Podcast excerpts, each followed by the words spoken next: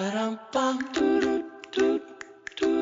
是台湾妞，我是喜娜，让我们来聊聊营养又美味的人生参鸡汤。欢迎来到人生参鸡汤。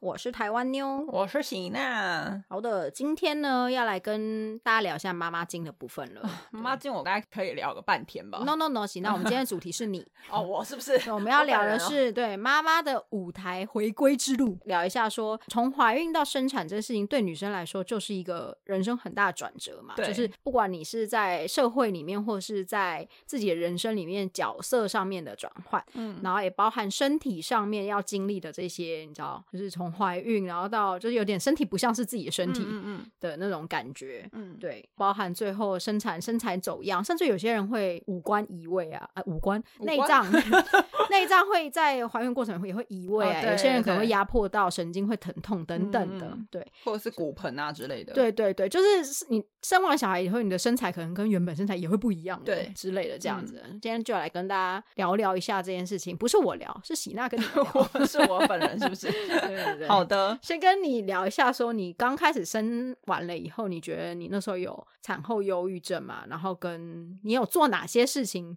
尽量摆脱这件事情。产后忧郁，我我那我其实那时候比较苦恼的是，当然身材有占一部分，因为就是变很胖，而且这 YouTube 整天都在说我胖跟猪一样。你们这些凶手，你们这些人，我就怀疑生小孩一直嫌我胖，你们到底有没有良心啊？你们 对，然后就是包含身材这一块是一部分，但我觉得比较大的部分是呃心理部分呢，因为我觉得我觉得生完小孩你要去。照顾一个小孩，然后你的生活已经没有办法再以你自己为主，你要去怎么讲？你的生活重心就是要以照顾他为主，这个是我到现在都还一直没有办法消化的部分呢。我觉得那个部分是我很大有。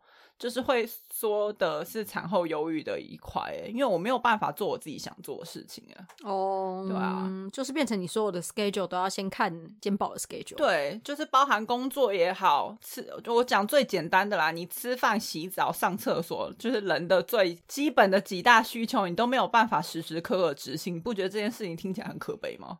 对，而且这样就算，你同时间还要一直就是处理他的屎屎尿尿。对，你就跟吃东西。今天早上起来，哦，想要上个厕所，没有办法，肩膀在哭怎么办呢？还是要先安抚他。就抱着他尿尿，对，抱着他上厕所，不然怎么办？然后不然就是今天想要好好吃顿饭，不行，因为健宝就在旁边嘻嘻哈哈闹闹闹的，所以这就是为什么大家都说当了爸妈之后没办法好好吃顿饭的原因。对啊，我就是觉得这一些基本的需求，然后包含你睡觉也好，虽然健宝现在已经他现在已经呃十六个月大，就已经过了最难照顾的新生儿时期，因为 really，嗯，新生儿时期是。晚上最没有办法睡饱的时候，嗯，对，嗯，那应应该是说，就是每一个阶段有不同阶段的难关啦。但是新生儿阶段难难关就是晚上没有办法睡好，因为他必须半夜都要起来喝奶啊什么的，你就是半夜都要起来照顾他。所以新生儿的时候，是妈妈是爸妈是最没有办法睡饱的时候。然后你又不能发脾气，对。然后那那时候真的是，我就会觉得我人生就是最重要的两件事情：吃饭跟睡觉，没有办法得到满足。对我也没有办法。我吃顿饭，我也没办法睡超过，就是连续睡超过六个小时。我的人生到底为什么会变这样？不忧郁症真的也蛮难，是不是？我那时候真是最忧郁的，就是这一块，就会觉得天哪，为什么我的生活会变这样？我觉得真的是慢慢调试啊，然后。而且喜娜是睡眠时间很长的人哦，我就是很爱睡觉啊。嗯，然后你知道现在演变成爱吃很爱睡，现在演变成肩膀都知道我早上他怎么烦我，我就是无动于衷。训练他，你要训练他，训练他说妈妈就是这时间在睡觉。对他就是一现在一早起来就会说爸爸。爸爸，很好，没有要找我的意思，很好。我觉得这真的太好笑了，因为他不管怎么叫我，我就会瘫瘫在那边不动。你是阿吹耶，我很累啊。因为我们 Cookie Cream 早上不会找阿吹哦。我知道你你你，他们只会践踏我。你老公那天来我家说他晚上很晚睡，然后说他早上起不来这件事，我那时候真的很想附和他说：天哪，我就是这种人呐。你们真的很鸡耶，你们早上谁起得来？怎么不知道睡觉啊？有事吗？没有，对，反正我们家狗也大概也是，就是跟你训练肩膀一样的道理一样，就是他们变成说早上他们就是只会找会起来的人。Yeah，对，所以肩膀就是只会找爸爸。对，反正我想要讲的就是呢，产后忧郁就是很大一部分就是包含，我觉得就是没有办法做我自己想做的事情了。那我真的就是怎么让自己走出来的？我觉得就是。第一个就是后来工作的时程，就是工作内容有做一些调整。就像你有说的，生生产前的工作 pattern 已经不适合我现在是妈妈的身份了，所以我就是要慢慢的调整。虽然我到现在还是有点无法适应，我就会觉得到底为什么生完小孩就是没有办法回归以前的舞台了？可是就是没有办法，就是就是已经当妈了，就是什什么事情都是要做一些调整。然后后来就是也找了贤英当保姆，就是帮忙带肩包嘛，所以才会。慢慢的有把自己的 pattern 调回来，我才有好一点。我觉得到，我觉得好像到去年年底，我好像好好蛮多的吧。不然我之前真的很躁焦躁，哎，对对，而且你之前很无所适从，对你之前就会常常觉得 A 也不是，B 也不是，哦，然后我就会觉得我工作也没办法做好，我照顾肩膀也一直。就是你知道心不在焉，就会觉得我要弄工作，要弄他，然后就三天跟老公三天一小吵，五天一大吵。对啊，真的是到后来才慢慢把自己的步骤调回来，然后那个嫌疑也上轨道照顾简宝，我才有办法好好工作，然后下班时间好好陪简宝这样子。听起来就是有没有听起来觉得当妈很累？听起来就是所有人都不想生。你有没有很庆幸你没有小孩？我其实，在你。就是从你生完小孩了以后的所有事情，我都会心里想说：“哦，好像我没有小孩。”不是，真的是。但是因为也有另一方面，就是因为我都是觉得说，你知道，我因为我还好，是因为我本来就有养狗，所以我已经可以预料到养小孩有多烦。因为你知道，狗它要是真的就是太烦或怎么样的时候，我就顶多不带它去散步而已。嗯嗯嗯。可是在小孩子，你也不能。就你还要担心小孩子会不会因此有了阴影，从此以后走歪。嗯嗯，就是在养小孩，可是养狗狗比较不会有这样子的事情，它也没办法走歪。对，要走去哪？去别人家家了，离家出走之类的吧。对对，所以我就会觉得说，就觉得说我每次看到，就是不管是你或是朋友养小孩，我都会觉得，天哪，当父母真的要，你知道，耐心要有。五百万伏特的感觉，我我真的我在生产前我没有办法想象到底为什么每个妈妈或爸妈都会有理智线断掉的时候，因为我看我看我妈照顾小毒也好看我哥顾小毒也好，他们很常理智线会断掉，就会说你到底在干嘛？不要再玩了，你听不懂吗？就是用这种声嘶力竭的声音，那我就会觉得。平常你知道温文儒雅，我哥就是个性也那么好，到底为什么会理智线会断掉？但你知道，自己养以后就知道。肩膀出来之后，每天都在理智线断掉。哎呀，不要那个碰那个，没听到？然后每天都是你知道，跟疯就会发现小孩子真的是攻每天啊！真的，我真的是哦，常常这样声嘶力竭在吼肩膀。对，真的是没有办法。哎，那你那时候产后忧郁，那时候你不是也有去找一些专家？对，你有去，就是有去找心理专家。谈啊，对，可是我其实那时候去找去找那个医生的那一天，那天的状况这样，那因为那天其实已经是我已经累积一阵子的压力，然后我自己不知道怎么发泄。然后就一直闷在心里，都没有办法，也没有办法。就是我有跟小勇哥聊，可是他，我觉得他给我的帮助不大的原因，是因为他大部分时间就是要工作，没有办法，所以他不在家。对他不在家，所以我没有办法从他那边得到任何实际上的帮助。说实话就是这样。所以我那时候即使跟他聊，他也只能安慰我，就是他就说，他也只能说，哦，他会尽量早点下班，什么巴拉巴拉之类的一些话。然后你就会觉得这都废话。对我就会觉得一些屁话。反正呢，对我当天的状况这样，我当天是我就是已经压力累积一阵子，然后我就是觉得照顾肩膀很累，然后那时候那个时间点刚好又是我的工作要开始回，就是要开始把它接手接回来开始工作的状况，所以我就会觉得我两边蜡烛两头烧，然后肩膀那时候他又。不是很这么的爱睡觉的小孩，他到现在也是，他就是一个不容易哄睡的小孩，所以他晚上就是很常会弄很久都不睡觉，然后我们就是可能从晚上九点可能可能哄他哄到十二点，然后那天的状况是，就是已经哄他两个多小时，他还是不睡，我就真的是很。用力的骂了他，就说你到底要不要睡觉？到底在干嘛？都现在都几点了？这样叭叭叭之类的。然后我就当下觉得我的情绪已经不是这么对，就是觉得就不应该要这样吼小孩的。所以我就隔天早上起来之后，我就跟小杨哥说我要去看医生，我觉得我的压力太大了。所以那天的状况这样，然后我就去找心理医生谈。可是我觉得我去找那个心理医生，他可能不是。产后忧郁专门的，他可能就真的就是帮不了你，就是精神科的一般的医生，所以他当天就是听我聊而已，然后我就我就跟他讲嘛，我就说因为就是讲了刚刚那一些啊，就是生完小孩的一些改变啊，然后照顾小孩很累啊，然后他有回我，他就说那老公有帮你什么吗？然后我就跟他讲，我就说，我老公虽然是尽可能帮我，可是就是包包一些就是真的很实际面的，其实他他是帮不了我等等等的。我觉得那一天那个精神科医生他就是静静的听我讲而已啦，他没有什么给我实际的建议，他就说。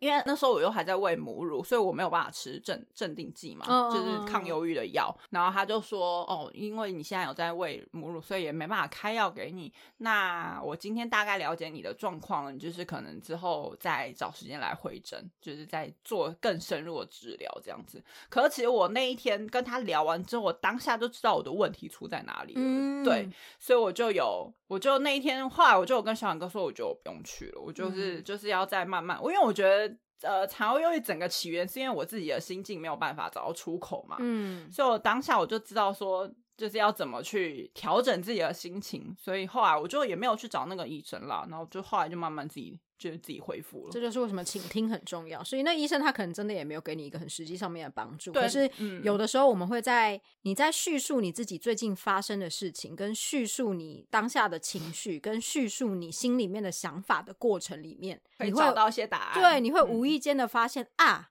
原来我是卡在这里或什么的。可是平常你在那个压力之下或在那情绪之下的时候，你其实可能会有个盲点，你根本不知道自己。心烦气躁，在心烦气躁什么？我就是我是睡眠不足，在心烦气躁吗？还是肩膀太欢吗？还是什么的？就是会卡在一个盲点上这样子。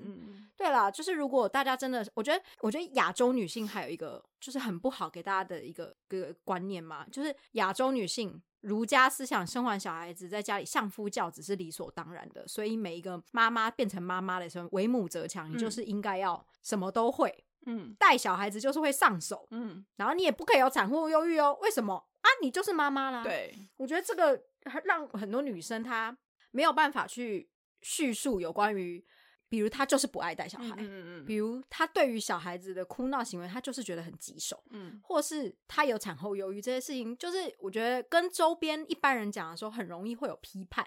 而且我觉得，我觉得说实话，我其实，在生之前我。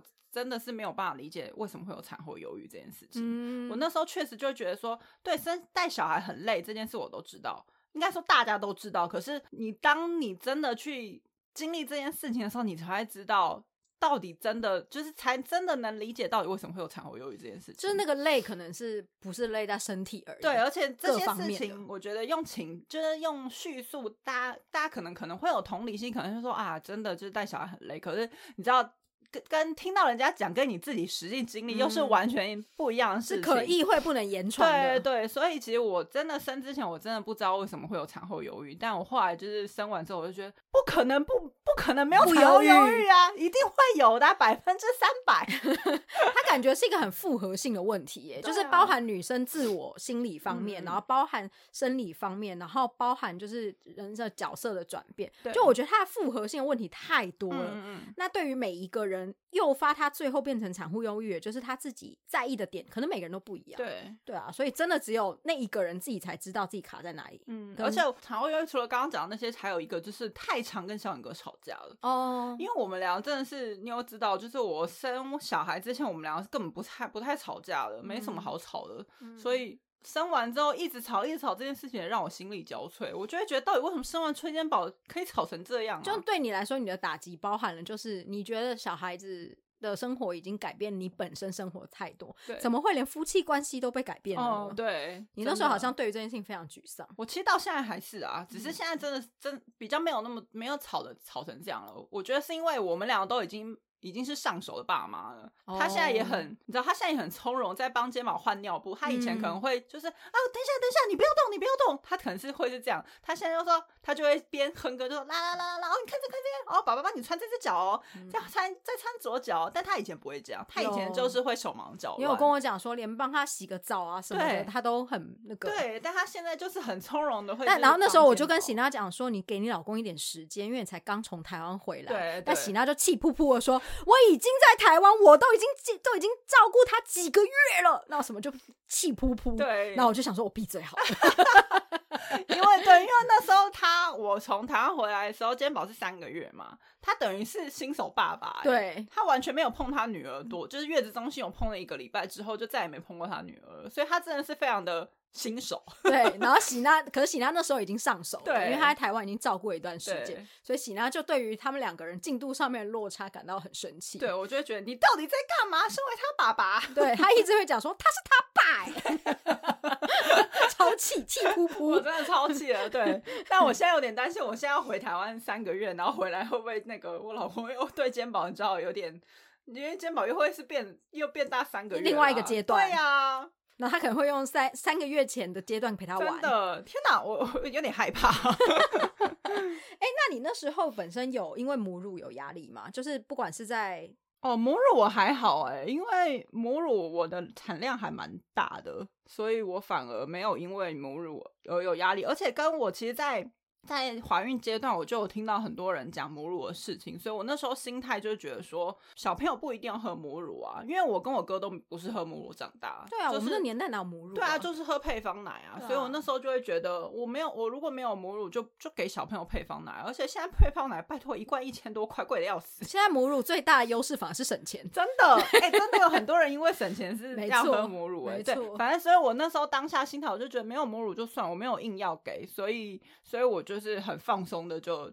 就生完，然后医院的护士也就是就是有来指导我说怎么弄弄那个母乳，然后我就也很顺利的，就是都有流出来，然后之后的产量一直都还蛮稳定的。我觉得这大家对母乳的事情可以意见不要这么多，就比如说有的妈妈产量不够，然后你们嗯就会讲说什么怎么会产量不够呢？你要吃这个吃那个，你是不是？然后这样就算了，然后人家产量够，喂的好，就小孩子有的会吸收力比较好，会比较胖，比较肉一些，因为喝母乳就是营养比较高嘛，然后比较肉一些，然后那边讲说，哎，你是不是给他吃什么？他怎么这么之类的然。后我就觉得，在你们干你们屁事啊！就是母乳太少，你们也要有话；啊母乳太多，你们也要有话。妈妈都没有话了，你们到底为什么话这么多？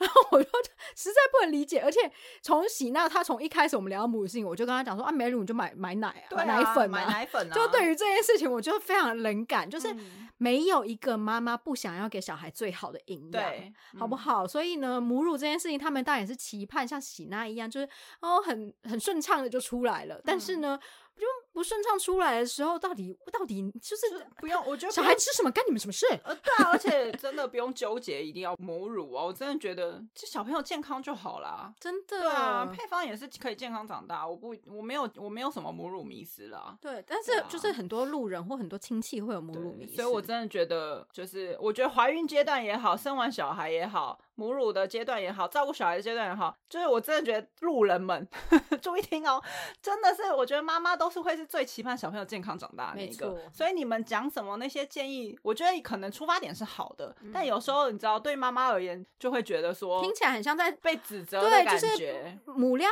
奶妈妈如果可以给小孩吃到饱的母乳，她也会想要给。对啊那，她如果没有给到，比如说她回一句会，比如说有的妈妈她可能母量不够了，母奶、嗯母奶量，她可能就会讲说，哦，她吃一半一半，就是，嗯嗯嗯嗯，那就是会有白目人就说，你干嘛不给他喝全母乳啊？对对，然后妈妈就要很尴尬说，哦，因为我奶量不够。嗯，请问你们到底要这个尴尬的对话走去哪里？有对会有这啊真的。而且讲到这个，跟另外一个话题，就是我当时的那个，我当时先保是因为胎位不正，所以我要剖腹嘛。嗯，我其实那时候讲剖腹这件事，也超级多人留言哦，给我要进到。产压产道的挤压，小孩才会怎样又怎样对。或者是哈行，那你为什么决定要剖腹啊？自然产不好嘛？然后就会举出任何所有关于自然产优点的东西给我，然后我就会只会默默回去说，哦，对，因为肩膀胎位不正，我只能剖腹。然后呢，就会有人会，还好你还有胎位不正这件事情，然后有的妈妈是她的小孩胎位是正，但她就想要剖腹，她就会更惨。对，然后呢，重点是就会有人回，还还会有人回我说，你知道现在有一个叫做，我记得好像我忘，我有点忘记它的专有名词，反正就是一个就是外转术，就是要让那个小朋友的头往下。挤压她的一个一个手术，就是医生会用他的手的力道去把那个小朋友整个这样子乾坤大挪移的概念，就是有一个外转术的这个手术的名称。反正呢，那时候就有人跟我说，就是你要做这个手术啊，或者是你要每天就是什么抬屁股啊，让小朋友头可以往下哦。就是网络上其实都找到很多什么叫做胎位、胎位、胎位正，然后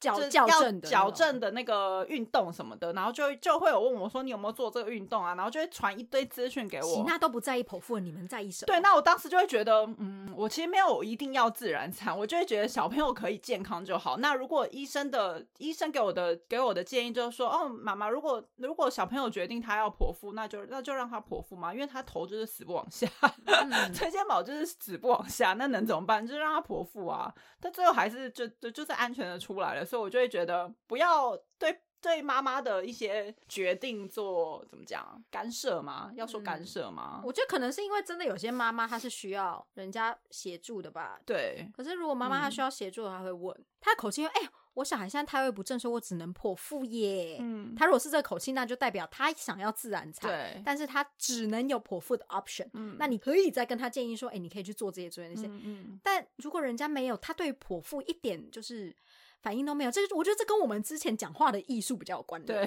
就是你要不要先判断一下对方的对讲这啊段话的用意嗯或是什么的呢？而且讲到剖腹这件事情，我那天看到一个医生讲的文章，他就说他那个医生在看诊的时候，有一个婆婆带着媳妇来来做产检，然后因为那个媳妇要剖腹，然后他竟然就问医生，那个婆婆就问医生说：“哎，医生，那我那个剖腹的时间呢、我可不可以调成早上十点零四分呐、然后医生翻了一个大白眼，说没有办法。说医生又说没有办法，那个小朋友那个顾时间出来，我们就是我们在动刀的时候会有算好，就是什么时候要合刀，因为那个产妇也会出血嘛，就是那些东西都是他们计算好才能动的手术。我没有办法，因为要配合你那个几分钟，你可能看的算命的天时地利人和，我没有办法配合这个，因为我要保护产妇的安全跟跟你孙子的安全。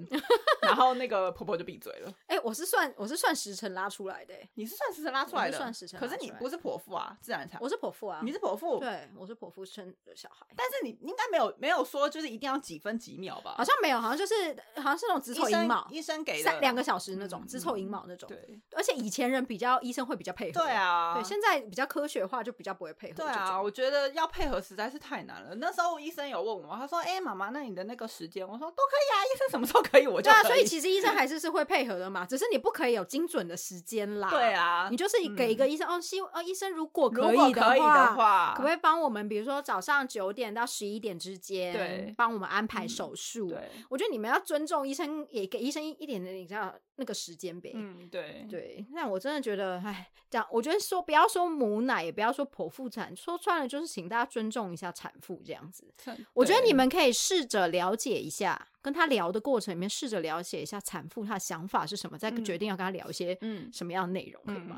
嗯真的，对。那接下来行，那我想跟你聊生嗯产前后，嗯就是生产前后，你觉得不管是身材，嗯或是体力，嗯或是比如说妇科方面各方面，你觉得最大变化的地方，跟你以前会怎么样维持，然后现在会有什么样的困扰或等等的？嗯，我其实到现在的那个体重还是没有恢复成生产前的体重，这是让我最困扰的地方。就我的体重还是还是比之前胖了两两三公斤吧。到现在，现在你看肩膀这么大，还是没有瘦回来，这也是蛮让我困扰的地方。然后我生产，我想想看，我生产前，我觉得我生产前好像比较比较不容易吃胖哎、但是我现在真的随便吃随便胖哎、啊，可是我觉得是因为肌肉量变少了，因为你以前就我所知，你都会常常运动。走路对对啊，嗯。你就是你以前活动量很大，就是你几乎每天都会出门走路。对，我是。然后跟你就没事也会做一些简单的运动，对。可是现在感觉你就是活动的范围变小，嗯，因为你就是对我随时得绕着肩膀打转。对，然后因为我觉得肌肉的，就是肌肉它的体积是不一样的嘛，然后跟肌肉它就是维持身材的那个燃烧热能也是不一样的，嗯所以我觉得你可能是因为肌肉比较少了的关系，跟以前比啦，跟以前、嗯跟产前比，对。所以我我目前好像呃生产前生产完，我现在还是最在意的就是体重一直没有掉下来。跟我其实生就是因为体重没有掉下来，所以我还蛮多衣服到现在还是没有办法穿。可是我不得不说，就是在生产完的，但那时候在肩膀回韩国的时候，我真的压力超爆大。因为我真的是胖到我没有衣服可以穿，我打开衣柜，我没有一件衣服裤子是塞得进去，我就只能穿那种大大到不行的孕妇装。啊，One Piece 啊，对啊，就是那个哺乳装，然后现在现在真的是以前的大概有八成都塞得进去了，然后有那种以前憋到不行的裤子，但是现在就没办法穿了，所以我目前是体重最让我困扰的。嗯，那你有比如说像有些人他生完小孩会觉得骨骨盆变比较宽啊什么之类的，这我倒还好哎，因为我骨盆本来就比较宽哦。我知道有你你的那个说法应该是有一些人他骨盆是小的，然后他因为他怀孕断掉了嘛，呃呃不是骨头骨头扩张，因为它下面有一个软骨，本来是连接两个骨盆的，那根骨头会断掉。哦，对，好像有这个说法。然后有的是像我之前有朋友，他是骨盆小骨盆的人，可能因为她怀孕，所以她的那个骨盆会慢慢的扩张。对，他说那个过程是让她非常的痛的。然后有些人会痛哦，会痛，因为他就等于慢慢的在把你的骨头这样撑开，撑开啊。Oh my god！所以有一些人他睡觉会很痛。Oh my god！但而且我我到后期确实有这样哎，我觉得该逼一直很痛，因为就是慢慢那个肩膀在长大嘛，所以是子宫大了，然后压迫到下面骨盆。对对对，骨盆会慢慢的扩张。然后，对有些人是生完之后那个扩张没有办法收回去，就会变成要做骨盆矫正运动什么什么之类的，要把它再紧回去。对对对，有有这种说法。但是我我好像因为我骨盆就是算是偏大的，所以我目前是没有这个困扰。哦，骨盆大搞心有没有？以前这样讲有没有？而且我之前健康检查的时候，还问医生说，那时候还还是小姐的时候，医生就说哦你骨盆蛮大。我说嗯那这样会生吗？然后你知道医生回我什么吗？医生说哦。你你的小孩应该也蛮大只的，不 想要回答你这个问题。看我这么大一只，想说 小孩一定很大只啊。果不其然，你看看肩膀有多大只，真的。但我哦，但我那时候有蛮困扰的一件事，我跟牛说，我到现在还是觉得那那件事情让我非常的震惊，就是会漏尿这件事。哦，我生完生完的朋友都会。对，这件事情真的让我羞耻到，我觉得天哪，我是一个大人，我不是老人，我怎么会漏尿嘞？没有错，我知道，因为我自己之前膀胱发炎的时候有漏尿过，吓死！去看医生，跟医生，我是不是得了什么奇怪的病？我就我年纪轻轻也没有生过小孩子，怎么会漏尿？真的是我怀孕的时候，只要一大笑或一打个喷嚏，那尿就会从那个大腿的细缝这样漏出来，我就觉得天哪，太丢脸了。所以生完生完的那个妈妈们，他们就是像我朋友，他们会练习一件事情啦，就是尿收缩，尿尿尿到一半的时候把中断，对对对对对，然后再继续尿，对对对。他们说这个有可以帮助那个有哎，我后来我生完大概前三个月我都有做这个运动，嗯，然后我真的就现在就是恢复日常。对，然后另外还有在做什么凯格尔运动，对对对对对，有那类的运动，让阴道恢复它的弹性，这样。这件事情，这这件事，这这两件事应该是我生产前、生产完那个身体上面我自己觉得比较惊吓的部分。我觉得漏尿部分真的是很多女生的阴影，因为真的是阴影，因为第一个是很多产妇没有预料到的事情，因为它毕竟不是在，它不是在就是生殖系统里面嘛。对对。然后第二个是第一件事一定都会很慌张，嗯嗯，因为就会觉得呃怎么会这样，然后跟会可能一开始一定都先上网找资料，对对啊，就是产后漏尿什么的，对，没错。但是我身边的朋友大部分你只要多做这种练习跟运动，慢慢的都有恢复，所以请大家不要太慌张，真的。行，那你产后就是你刚刚有讲到，你就是身材困扰、体重困扰，那你有做哪一些是事情？你觉得是？对于妈妈，你要考虑到妈妈这个身份来说，比较轻松执行的，或者是你觉得比较有可能达到的，不要像是那种什么健身王美啊，没跟你讲说什么哦，我们一天做多少怎样，这个几组这个几组，然后哦，你一天就是吃什么什么啊，因为我们要顾虑到要喂母乳，所以我们要再吃这些东西。你觉得不要那么复杂的，有没有比较简单好上手？我好像我生完之后，我都会趁肩膀睡觉之后，我就会在床上做。简单的瑜伽也好，或者是你知道拉筋运动，大概做五到十分钟。嗯，对，这个我觉得是我觉得最容易简单执行的。讲到拉筋运动，其实很多人都觉得一定要有氧才会瘦身什么的，可是其实拉筋运动呢，它可以帮你舒展你的。就是筋骨，筋骨。嗯，然后呢，当你的身体它变得比较柔软，也比较循环比较好的时候，你只要稍微再做一些饮食调整，嗯，其实也是可以很有效瘦身的。所以我觉得大家可能都会觉得那种很静态的那种拉筋啊或什么的，可能没有帮助。可是其实拉筋的过程里面，其实还是蛮疼痛的。对啊，而且我觉得我那时候会做这个运动，也是因为我觉得觉得白天照顾肩膀压力太大，那我就只想要放空。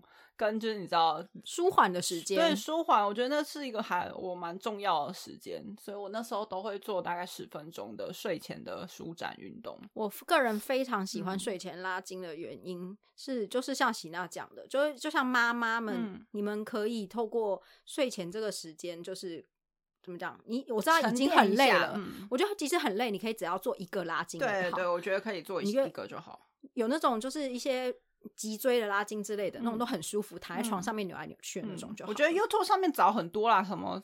那睡前睡前舒展、睡前瑜伽，我觉得那些东西都还蛮有效的，而且都很轻松。对啊，就真的就是短短的几分钟就可以做到了。嗯，就是有一种给妈妈们睡前的一个，你知道，一个仪式感嘛。对啊，嗯，一个收尾啦。嗯那运动的话，其实我就觉得舒展运动是最容易做的啦。然后如果如果可以的话，我现在是希望可以多走路，但因为最近韩国实在太冷了，然后这几天变 温暖了，可以慢慢出去。对啊，因为我其实我跟妞都是还蛮爱走路的人，我之前真的是就是可以一整天都走几万步的那种人。嗯，对啊。行，那之前以前真的非常喜欢走路，我都会三步就会跟小远哥说我要我要出去走路一下。嗯，对，然后再加上我有那个节食。而我觉得节食比较困难的是，因为生完小孩之后，你如果要喂母奶也好，你要照顾小孩也好，需要非常非常大的体力，很容易饿。对，真的是很容易饿。然后尤其是喂母乳，你真的是哦，我真的是饿到 烦，很像很像你吃进去马上被它吸走。对，三不五时都在肚子饿。所以我那时候真的觉得我喂母乳阶段没有办法减肥，所以我真的是后来后来母乳断掉之后没有再喂之后，我才真的有好好的开始节食。而且我觉得很多妈。妈妈又会担心自己吃这个东西会不会影响到母乳的产量？对，对，就是如果你节食。啊，没有没有营养给小朋友的话，又会是一个问题，所以我觉得，我觉得大家不要给自己这么大的压力啦。对我觉得我是真的是母乳断掉之后，呃，肩膀出生六个月之后，我才真的开始就是开始少吃淀粉啦。我之前都有在 Facebook 讲过，因为大家很多人问我怎么怎么减肥的，我就是淀粉吃比较少。我真的是生完之后，我因为我知道我以前超爱吃面面条的，我家真的是无时无刻都要有面条，他餐餐不离淀粉。对，但是我真的是后来就是淀粉吃的。超少，我就是会菜吃很多，然后淀粉吃比较少。我以前吃两碗饭，我现在就都改成一碗饭了。嗯，对啊。跟我觉得除了就是淀粉完全不吃这件事情，之不不是完全不减少。嗯，我觉得还有取代方案，因为像喜娜这种非常爱淀粉，但比较糟糕的是，她又不喜欢吃五谷类。对对，如果你可以接受五谷杂粮的话，其实我觉得把那个白米饭换成完全的五谷杂粮，我觉得超级有效哎。哦，对，因为五谷杂粮第一个它就是比较难咀嚼，所以你吃的速吃饭速度也会变慢。嗯，可是同时之间，你不会失去你的白饭，你还是有饭可以吃。对，我觉得那个饱足感我也还蛮喜欢的。之前提给喜娜过，但喜娜不喜欢，对不对？但是因为我老公就是一个坚持要吃五谷杂粮饭，所以你就会跟着吃。所以我其实我们家后来都吃五谷杂粮饭。对啊，那对啊，我觉得这也是你减无形中减肥的一个，因为两个热量实在是差太多了。没错，所以我觉得这种这个也算是减肥里面比较无痛的部分，把白饭换成五谷杂粮。嗯，这是我目就是对啊，我真的觉得大家可以试看看，就淀粉少吃一点，多吃一些菜跟肉啊。蛋白质那一些也是可以增强你的体力，然后就是你知道可以喂母乳也好，然后照顾宝宝的体力也好。跟我觉得大家你们可以去注意一下你们自己一整天吃的什么东西。嗯，如果真的你一整天都要把营养师要求的蔬菜量吃到，其实我跟你讲超饱饱。嗯，好像是哎，因为其实其实营养师他们会要求你三餐每一餐都要有一整碗的蔬菜。对对，其实你吃完一整碗蔬菜，真的剩下可以吃白饭跟肉的空间变得很少。所以如果你可以像我的话，就是会挑啊崔良喜欢吃的蔬菜。嗯，对，想象他喜欢吃花野菜。嗯，那其他蔬菜他不吃也没有，他喜欢吃花野菜，这样就那几样他喜欢吃的，我就会先把那个装满满装满一。碗给他，嗯，所以他吃完那个，他剩下的东西，他其实之前吃不了多少，嗯，对，所以就大家也可以用这个方法。我觉得在台湾大家可以试试咸水鸡，我之前有一阵子很迷咸水鸡，哦，咸水鸡就是鸡肉跟蔬菜，你就多叫一点就好了。真的，对啊，真的，台湾台湾有自助餐厅，台湾要减肥真的比韩国好，真的觉容易很多。知足，突然教训起来，是什么结论？今天我们结论就是大家要知足，真的。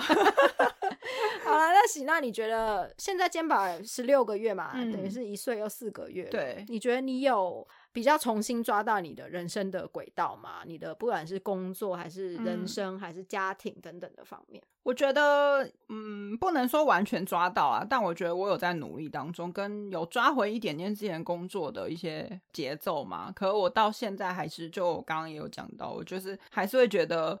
就是没有办法全心全意在工作上这件事情，我必须要自己接受了。对，因为变成我就是有一个包袱在，没办法，她是我女儿，人生的角色变比较多。对啊，对啊，当你有一个包袱在的话，你就会 priority 一定要排一下，你不可能不可能就是要把女儿丢包，然后就硬要去出差。嗯，喜娜之前有跟我很生气的跟我抱怨过一件事，我不知道你记不记得？抱怨的内容我那时候听起来就是，你会觉得女生当变成妈妈以后，会立即的要把自己变成妈妈的这个角色融入到自己的人生里面，所以女生会变得很痛苦。对，可是男生好像不会，男生不会啊，男生他们的人生角色里面不会立即就是多出来一个我已经是爸爸，他们他们可能会有这个时期，可是可能花的比女生久。嗯，对，嗯，而且我觉得男生的，我觉得亚洲国家还是有那种就是男生的担子比较重的这个。观念，经济方面，对，关于经济方面，就是小远哥到现在还是觉得他是一家之主，他要把家庭的经济扛起来。嗯，所以言下之意就是他的 priority 就是工作最先嘛。哦，对对，因为经济来源主要是他，所以这个我没有办法去 control 他的 priority 要怎么排。所以我当下那时候没有办法理解的部分，就是我会觉得为什么我一样都是父母，对，一样都是父母，为什么我需要把我的工作排到后面，然后肩膀排在第一，然后你却可以把工作排到第一？那是我当时。没有办法平衡的一个地方，对，所以总而言之呢，我现在就是有觉得自己在慢慢上轨道了，可是我觉得就是还要还要再再慢慢再适应这个角色，因为毕竟还有很多喜娜跟喜娜自己之间灵魂的斗争，对对对对，我就是还在还在努力的抗抗争当中，对，还在适适应他新，但我觉得应该有了吧？你有觉得我有好很多了吧？我觉得你好很多，对啊，对，就是关于工作也好，自己的生活也好。我就我觉得你完全变好的时间点就在于你终于接接受你现在就是没有办法做跟以前一样的工作量。我觉得是哎，你真心接受这件事情的当下，你非常的沮丧。可是大概过了一两个礼拜以后，你就调整好了。对对，我的感觉是这样。嗯对，所以我觉得各位妈妈，大家一起加油吧！真的，我只能说 妈妈们加油。而且我觉得女生就是你知道，哎，只能说女生就是能力越大，责任越大。对，你们男生这些弱鸡，突然骂，突然骂人。为什么结论？因为我一直都觉得女生就是可以承受力真的就是比较大，所以女生才会责任这么多。嗯，我自己觉得啦，对。OK，那就是我们这次为大家所准备人生生鸡汤的内容了。嗯，希望大家会喜欢，我们下次见喽。拜拜。